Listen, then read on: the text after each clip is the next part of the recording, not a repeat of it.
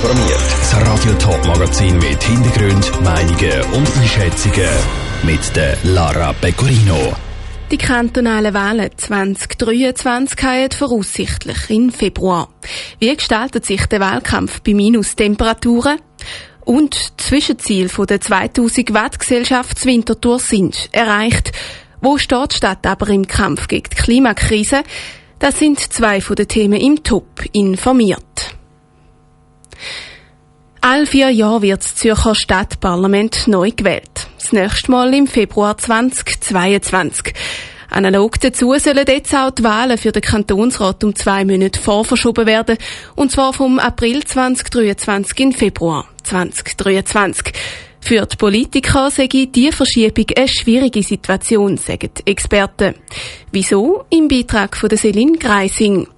Der Regierungsrat vom Kanton Zürich will die Erneuerungswahlen zwei Monate früher wie sonst im Februar 2023 durchführen. Das berichtet der Tagesanzeiger.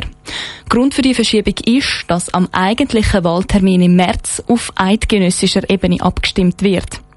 Der perfekte Wahltermin gibt es im Kanton Zürich also nicht mehr, sagt der Politologe von der Uni Zürich, Thomas Wittmer.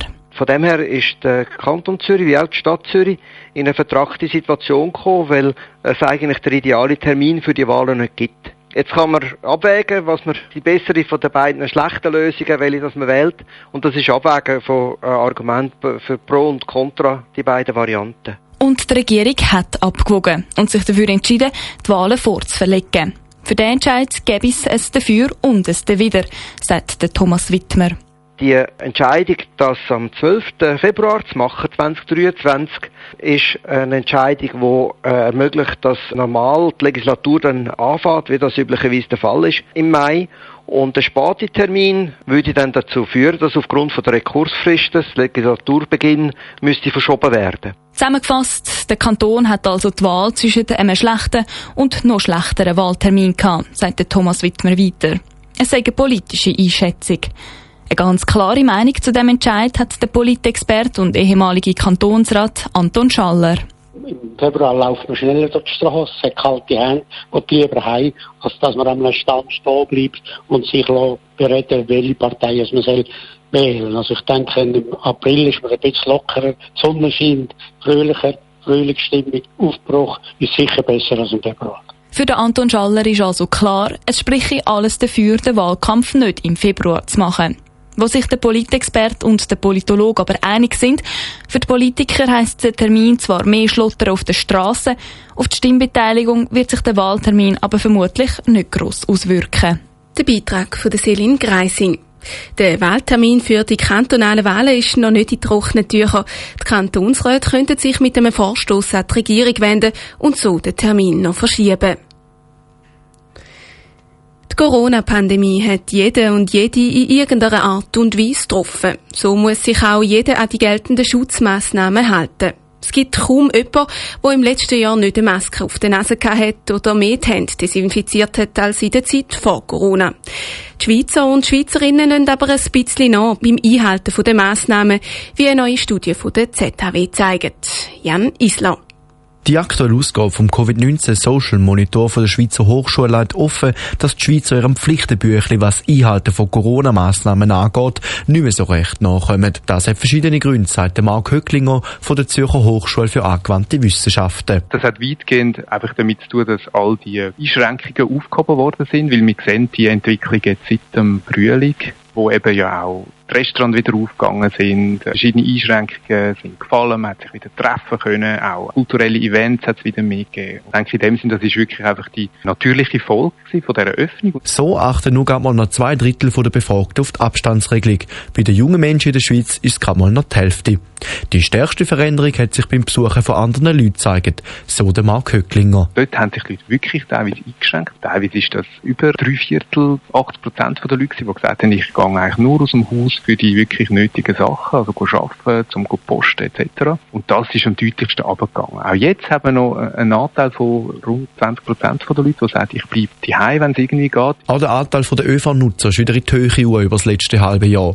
Der Monitor zeigt auch, dass Vertrauen in die Medien während der ganzen Corona-Pandemie noch dies noch abgenommen hat. Vertrauen in die Medien konstant abgenommen von etwa 70 Prozent der Leute, die ein starkes Vertrauen haben in Informationen den Medien. Das ist abgegangen auf 60 Prozent über den Verlauf von der ganzen Pandemie hinweg. Sieht man da, wie das immer mehr ein bisschen sinkt. Es ist immer noch die Mehrheit, die vertraut, aber auf der anderen Seite haben wir auch eine grosse Gruppe, die eben das Vertrauen stark abgenommen hat. Die Studienleiter der ZHW haben auch beim Vertrauen in die Behörden genauer angeschaut und dort ein neues geringeres Vertrauen bemerkt. Anfangs Pandemie haben vier von fünf angegeben, dass sie jetzt starkes Vertrauen in die Behörden haben.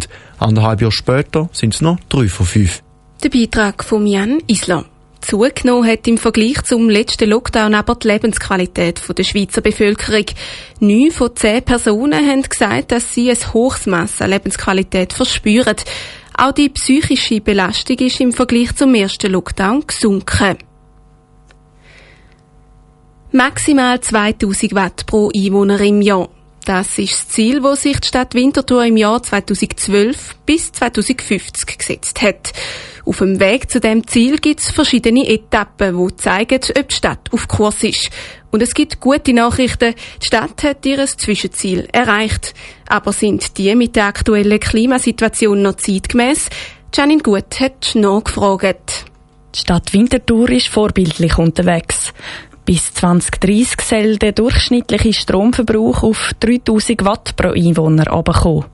Die Stadt ist aber jetzt schon bei 2900 Watt pro Kopf angekommen. Das sind verschiedenen Massnahmen zu verdanken, sagt Stadträtin Katrin Gometta. Die Stadt Winterthur hat mehrere Klimaschutzmaßnahmen ergriffen. Die grössten Fortschritte hat man im Ersatz von fossilen Heizungen können erreichen und auch durch einen anderen Strommix. Auch die Bevölkerung trägt ihren Teil dazu bei, die Ziele zu erreichen. Das ist nämlich auch wichtig, sagt sie weiter. Es sind alle gefordert, wenn es darum geht, Klimaerwärmung zu bremsen. Bevölkerung, die Wirtschaft und natürlich die öffentliche Hand. Die grössten Hebel hat man in der Energieversorgung, also den Heizungen und den Gebäuden, in der Mobilität und auch im persönlichen Konsum.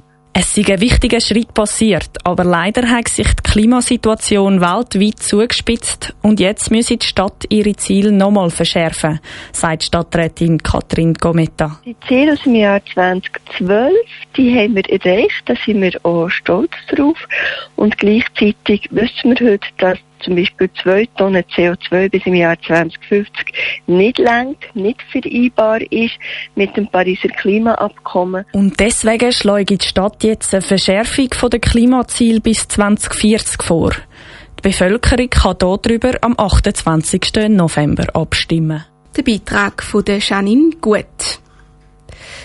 Bei den städtischen Abstimmungen hat es folgt Wahl zwischen einer Verschärfung bis 2040 oder noch bis 2050. Der Wähler kann aber auch gegen beide Vorlagen stimmen. Top informiert, auch als Podcast. Mehr Informationen gibt's auf toponline.ch.